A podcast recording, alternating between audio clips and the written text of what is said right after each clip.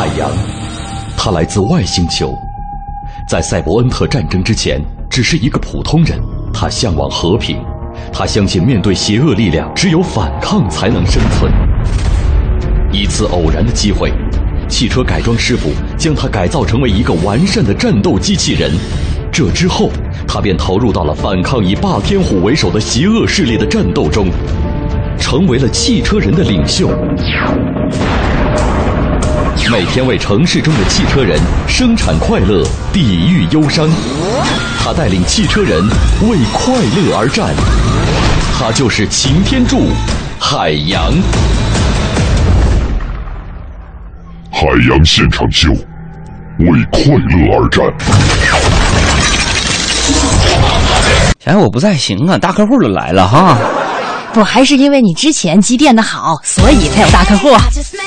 开心不？我开心什么？我开心。朋友们，据说这三天啊，呃，小爱跟德华在节目当中，很多朋友已经向我打小报告说，你们两个人非常对不起我，你们两个人做了什么好事？我们只不过是和大家分享了一些你的故事、你的过往、你的经历而已。而且呢，呃，在分享之前呢，我也是特意征询了我们所有听众朋友的意见的。嗯，他们都非常强烈的表达了想听你过往故事的意愿。那就你在这叭叭说呀？上书店买一本书叫《哥们儿心态好极了》，我自己都吐完槽了。可能还有一些你忽略了的，毕竟这个书嘛，不能记载你所有的过往。哎，停停停，我忽略的了。嗯，你咋知道呢？你曾经说过，不记得了吧？说到曾经过往呢，这个上个星期日七月二十七号啊，嗯。我跟小爱的签名握手会在西单举行了，在这要跟大家汇报一下那天的战果怎么样。嗯。呃，那天呢，其实是我们这本书的第二次签售了，挺忐忑的，因为真的挺忐忑。海洋特别紧张，在签售特别会开始之紧张，就开始之，前，嗯，可能也是对自己不自信嘛，我是比较自卑的人，所以那个我就比较担心，因为四月份的时候呢，这本书出来之后，我们马上就做了一场，呃，签售的活动，嗯，呃在这个北京书市啊，嗯，因为去的人太多了，天南海北的，全国各地去了很多人，再加上过了三个月，很多朋友该买的都已经把这本书买过了，嗯我就想谁还会去现场呢？你知道吗？但是那天呢，我们看到那个队伍一直排到车库的好遥远的地方的时候，嗯然后现场同样是从呃山东啊、河北还有上海、广州来的很多的朋友的时候。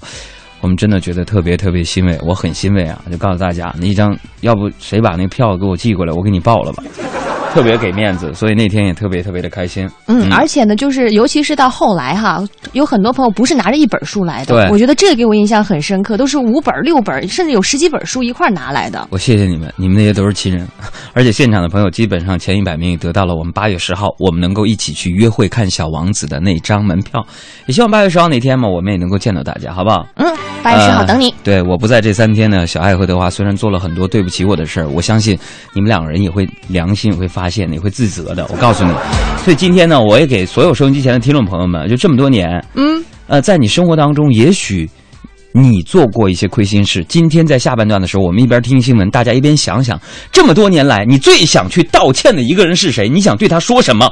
我给你们开放一个对不起的平台。啊，德华，你也可以往里发。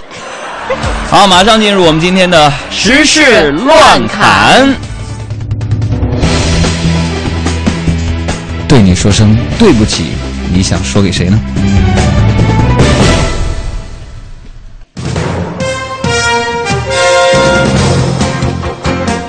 乱侃里边，我们首先说说足球啊。嗯，这个教育部的部长袁贵仁就说了，说今年开始呢，将逐步建立健全呃小学、初中、大学。呃，高中啊，四级足球联赛的机制。那教育部呢，将重点发展校园足球的项目，并且增加中小体育课时，力争在校园足球项目上呢取得重大的突破。嗯，可以说这个世界杯的虽然离我们已经远去了，但是足球呢，现在已经成为了大家共同关注的一个热点的话题。对我看到这段新闻，我在想，如果要取得重大突破的话，嗯，落实一项工作即可：哪一项？高考足球加分儿。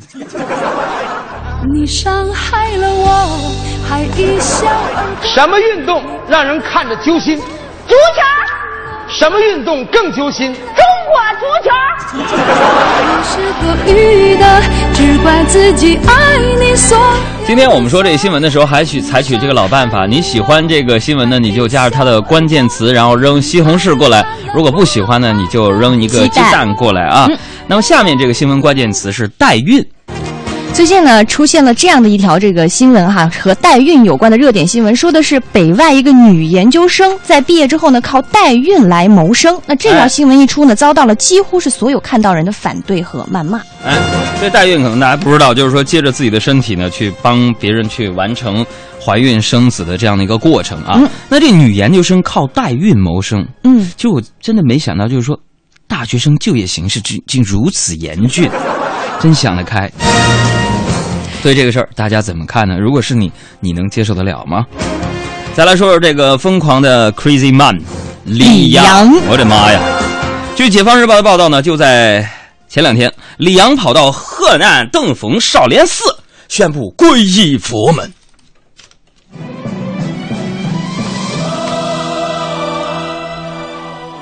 就在李阳宣布皈依佛门的同时，他公布了雄心勃勃的愿景：我李阳要为少林寺慈幼院进行英语培训，将举办首届少林功夫疯狂英语冬令营，建立全世界最大的武术和语言培训中心。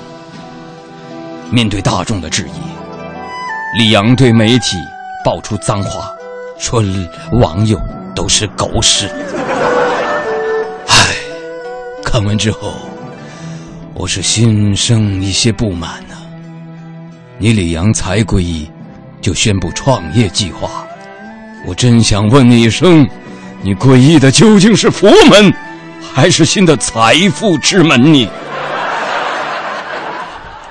关于他对网友和网络的评论，我不知道应该如何评论，还是请出我们的老师来去评价一下吧。海洋啊，哎，老师，刚才你模仿我，模仿的不是很像。哎，老师，我也向您学习。还是请出原版的。老师，您给我们评价一下这件事好不好？您这个对于呃和这个少林啊、武当啊，您峨眉都很熟，嗯您怎么看这事儿啊？小爱，嗯，老师，海洋，哎，老师，我不想评论这件事情。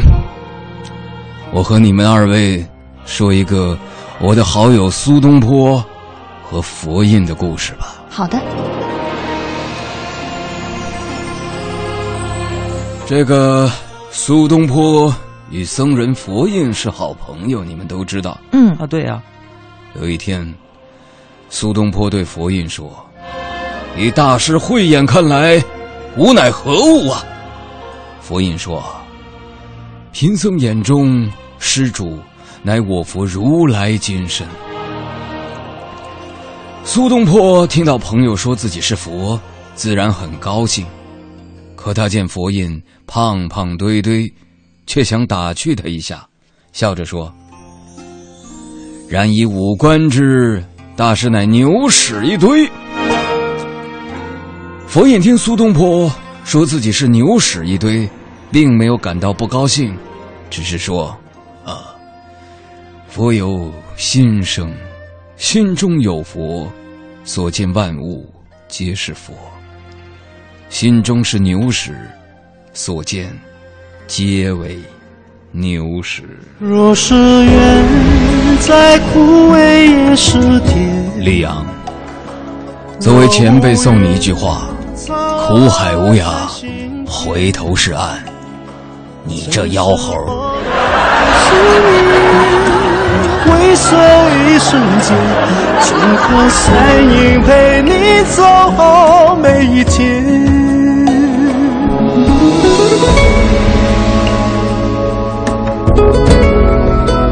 各位世间凡人，你们对李阳这种做法怎么看呢？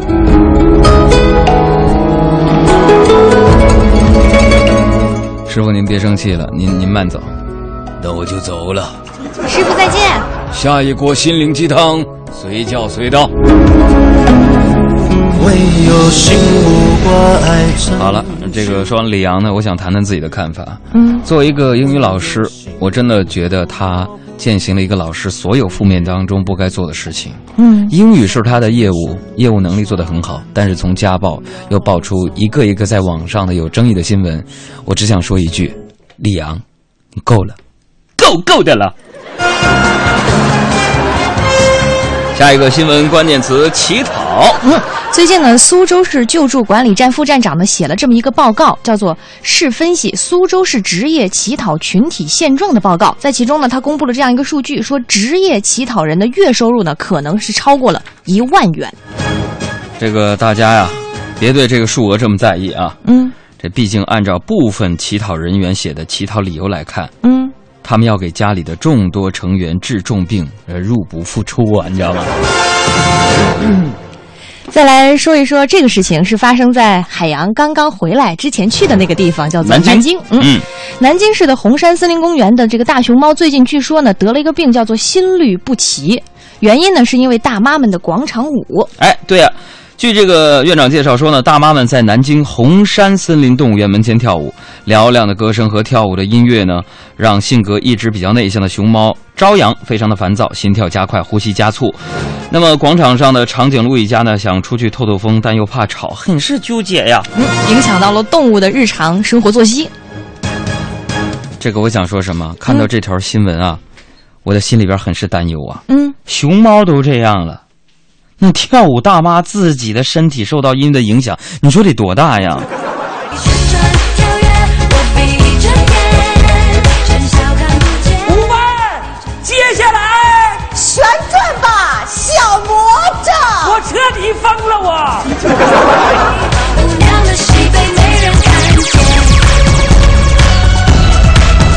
我们再来关注一下这一条文娱新闻，就是关于小彩旗的事情。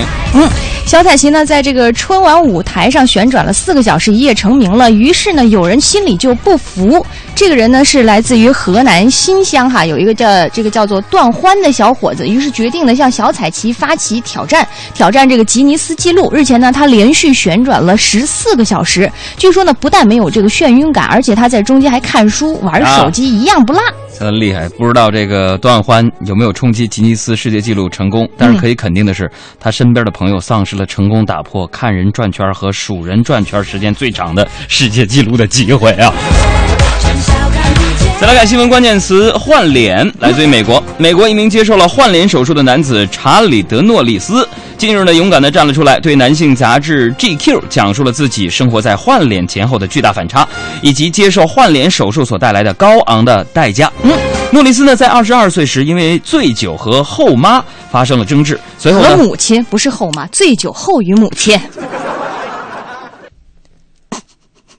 你能不能给我点面子？啊！您接着说。有有几个听众知道这条新闻？那就母亲这后妈，我是想让这个冲突变得更猛烈一下，对不对？但我们得尊重这个新闻的真实性。好吧，我错了，你还想把我咋的？好，你接着说，究竟发生了什么事情？诺里斯 二十二岁时，在醉酒之后呢，和母亲发生了争执。随后呢，他拿出家里的手枪，威胁要自杀。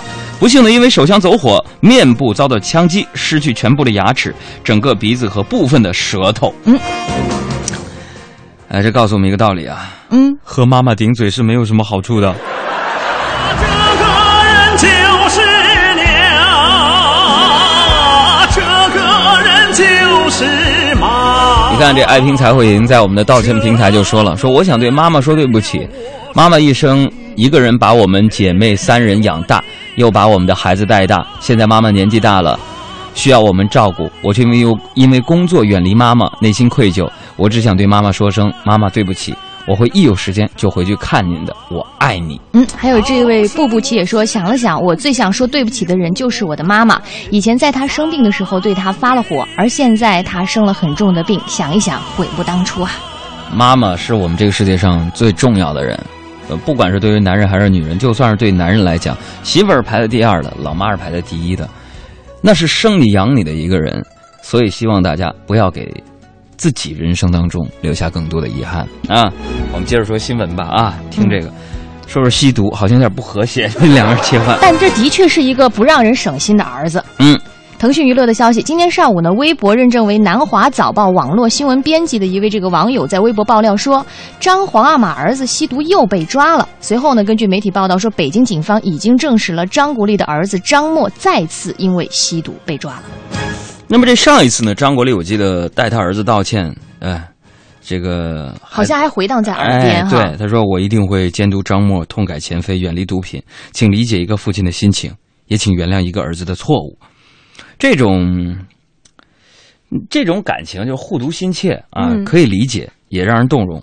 而今的张默重蹈覆辙，让他自己担当，自己给公众交代。毕竟他已经是成年人了，所以有的时候我真的觉得有点儿挺头疼的。这一段时间，娱乐圈当中真的是风起云涌。我们来总结和盘点一下：李代沫蹲，李代沫蹲，李代沫蹲完，黄海波蹲，黄海波蹲，黄海波蹲，黄海波蹲完，宁财神蹲，宁财神蹲，宁财神蹲，宁财神蹲完，张耀扬蹲，张耀扬蹲，张耀扬蹲，张耀扬蹲完，郭美美蹲，郭美美蹲，郭美美蹲，郭美美蹲完，张默蹲，张默蹲，张默蹲，张默蹲完，你说谁来蹲？这社会恶习当中呢，吃喝嫖赌抽被称为社会五害啊。嗯高晓松酒驾被抓，黄海波嫖娼被抓，郭美美赌博被抓，还有张默、海波、耀阳、财神、戴墨等等张元吸毒被抓。那么吃喝嫖赌抽这五毒，只有吃货是安全的，所以你别整。娱乐圈，希望能太平点，给我们这些公众一个好的榜样。最后，我们再来说说豪言。嗯，范冰冰上周末呢，在央视录制首映节目时，发出了豪言壮语，说如果电影《白发魔女传之明月天国》票房过二十亿，直接生孩子。嗯，但是我之前还看过这样的消息，就是啊这个范冰冰曾经说，如果票房破了这个十亿的话，她就会公布自己的男友到底是谁。所以我想说，一切生活都离不开自己的影视作品啊。这也告诉我们一个人生道理：生活全靠演技啊。人和人之间的关系，没有谁能看得仔细，再高明的演技也难处理。有些歌唱起来会耗费真气，有些戏演起来要呼天抢地。不小心唱错了字句，就没回旋的余地。戏台上的本领还没有秘籍，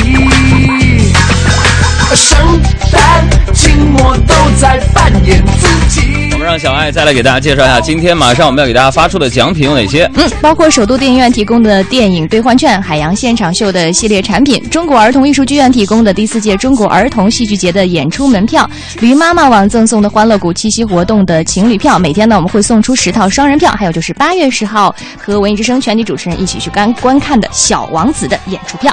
好了，这时间我们就来看看哪里有问题吧。哪里有问题？希望你能够难倒我们主持人。同时，今天所有被念到的问题的朋友将会自动获得我们送出的这些票，任选其一。海洋现场秀，哪里有问题？走起！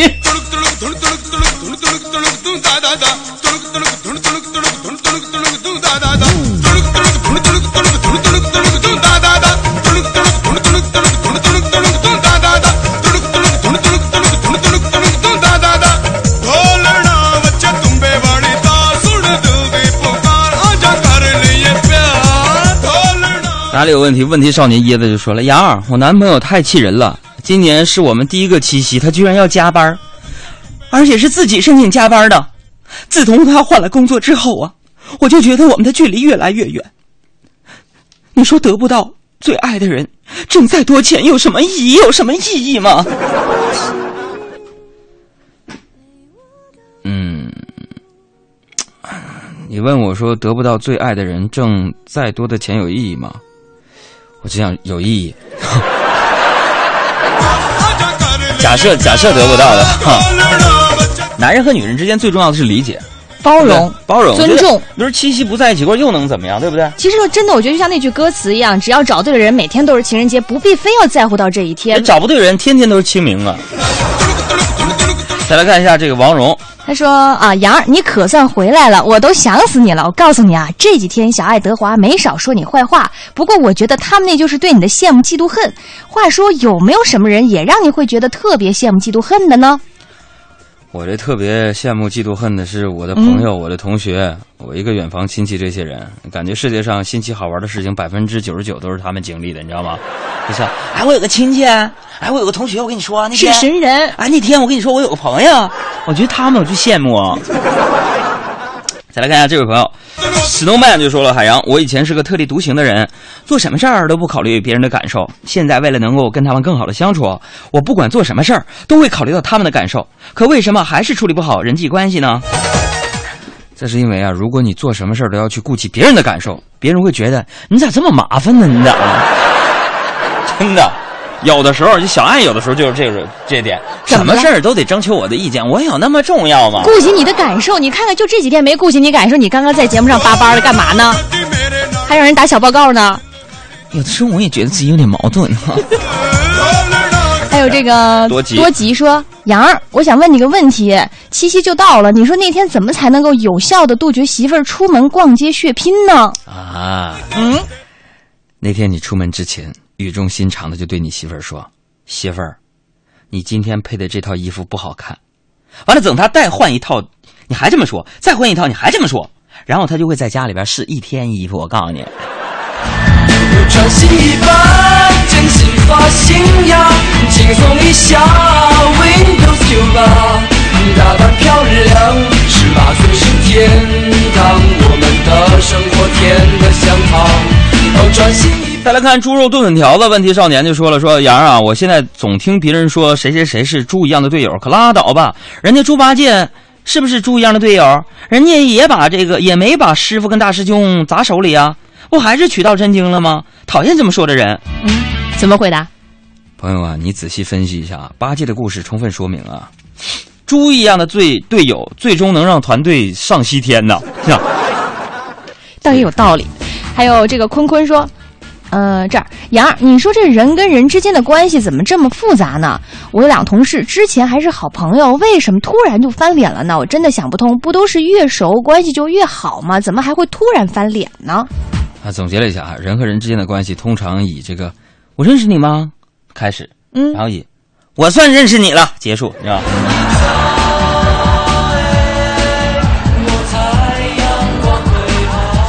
好，再看这个这位小人物说了，说杨，如果说你什么玩意儿啊？如果说啊，如果说吃亏能提高智商的话，那吃什么会降低智商？女的吃醋。再来看一下，这位朋友说，那个杨，你知道自己长得？我要把问题问完吗？有多丑吗？知道，我跟我自己身份证上一模一样，行了吧？你满意了吗？再来看一下最后一个皮麻说：“杨，我最近有个困扰，我儿子好像喜欢上我隔壁邻居的女儿了，我该怎么办？我也不太敢确定，也不知道应不应该出手阻拦。毕竟两个孩子现在还小，才五岁。你玩我是不是？当然，我也给你回答啊，就判断你儿子是不是喜欢上他家姑娘，有一个简单的办法，嗯，就让他们玩捉迷藏。如果他喜欢的话，找不到他，你儿子会着急；如果不喜欢的话，找不到他，你儿子就自个儿回家了。”